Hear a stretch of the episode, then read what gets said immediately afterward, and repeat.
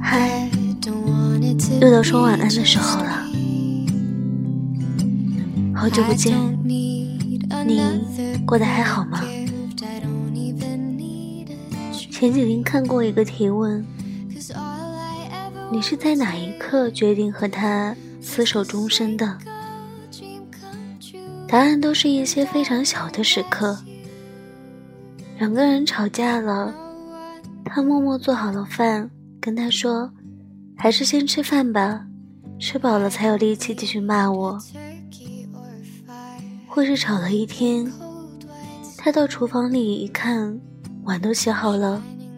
他说：“吵了一天挺累的，早点睡吧。”没有做什么轰轰烈烈的大事，却莫名触碰到心里最柔软的地方。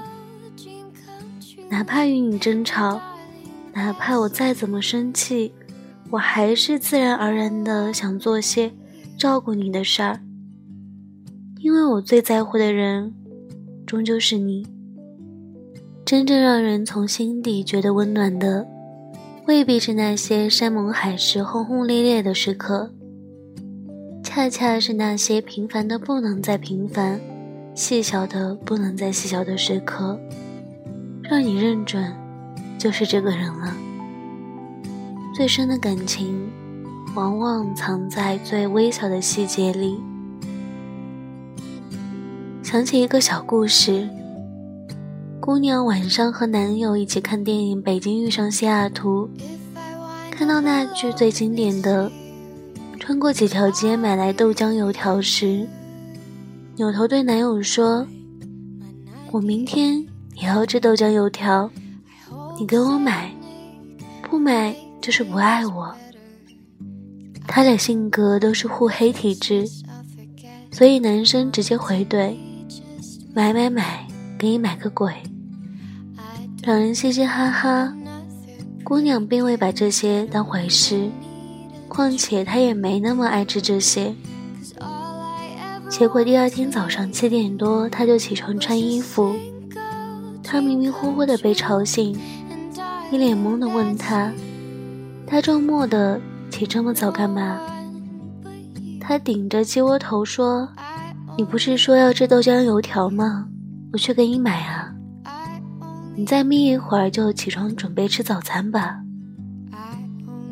想到你顶着鸡窝头，穿着大裤衩，穿过许多条街巷排队买。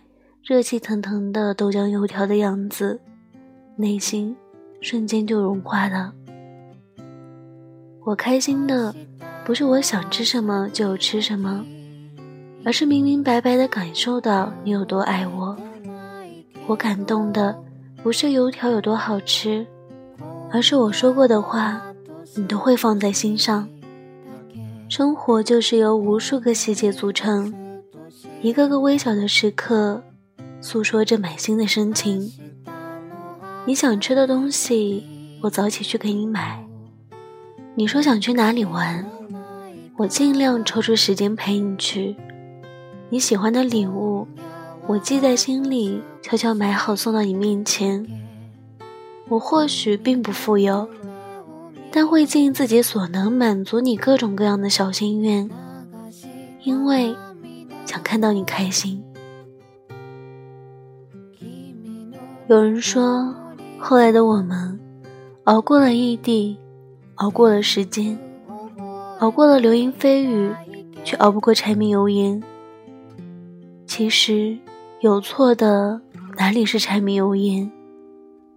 你不吃香菜，他却怎么都记不住；你睡觉喜欢关灯，他偏要夜夜开着灯睡觉。你给他发消息。他总是迟迟不给回复，爱与不爱在细节里昭然若揭。春娇与志明里，春娇和志明一起去台湾旅行，突发地震，春娇吓得紧紧地抓住门把手，紧闭双眼，一动不敢动。这时的志明把自己稳稳妥妥地藏在了柜子下面的安全区里。向吓傻了的春娇喊：“快过来！”余震过后，春娇满面泪痕，失望至极。你的心里，永远只有你自己。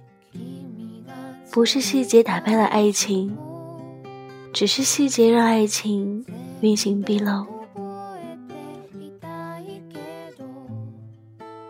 真正推动爱情的，不是浓烈的爱，而是琐碎的光阴。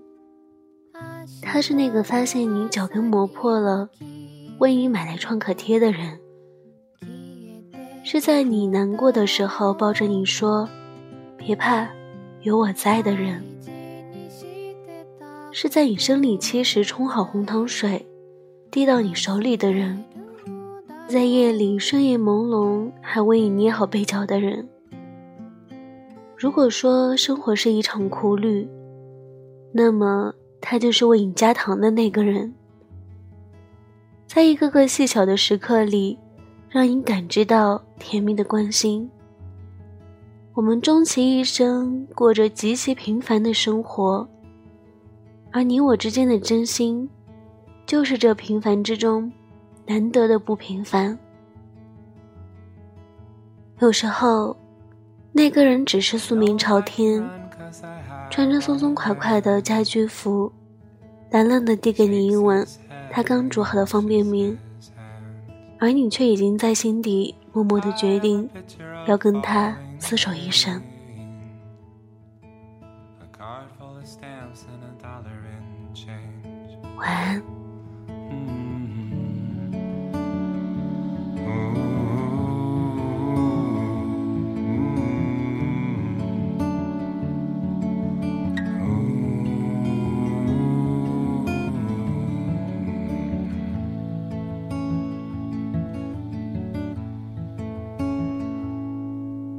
I was a black dog in the snow.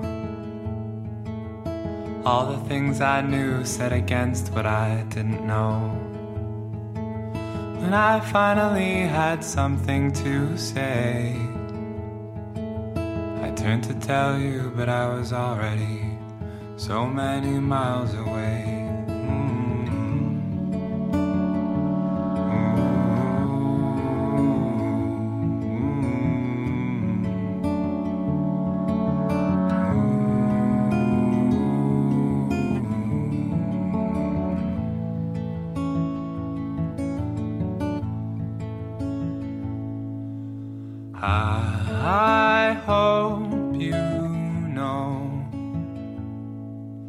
All that I can say. I hope you know that I miss you.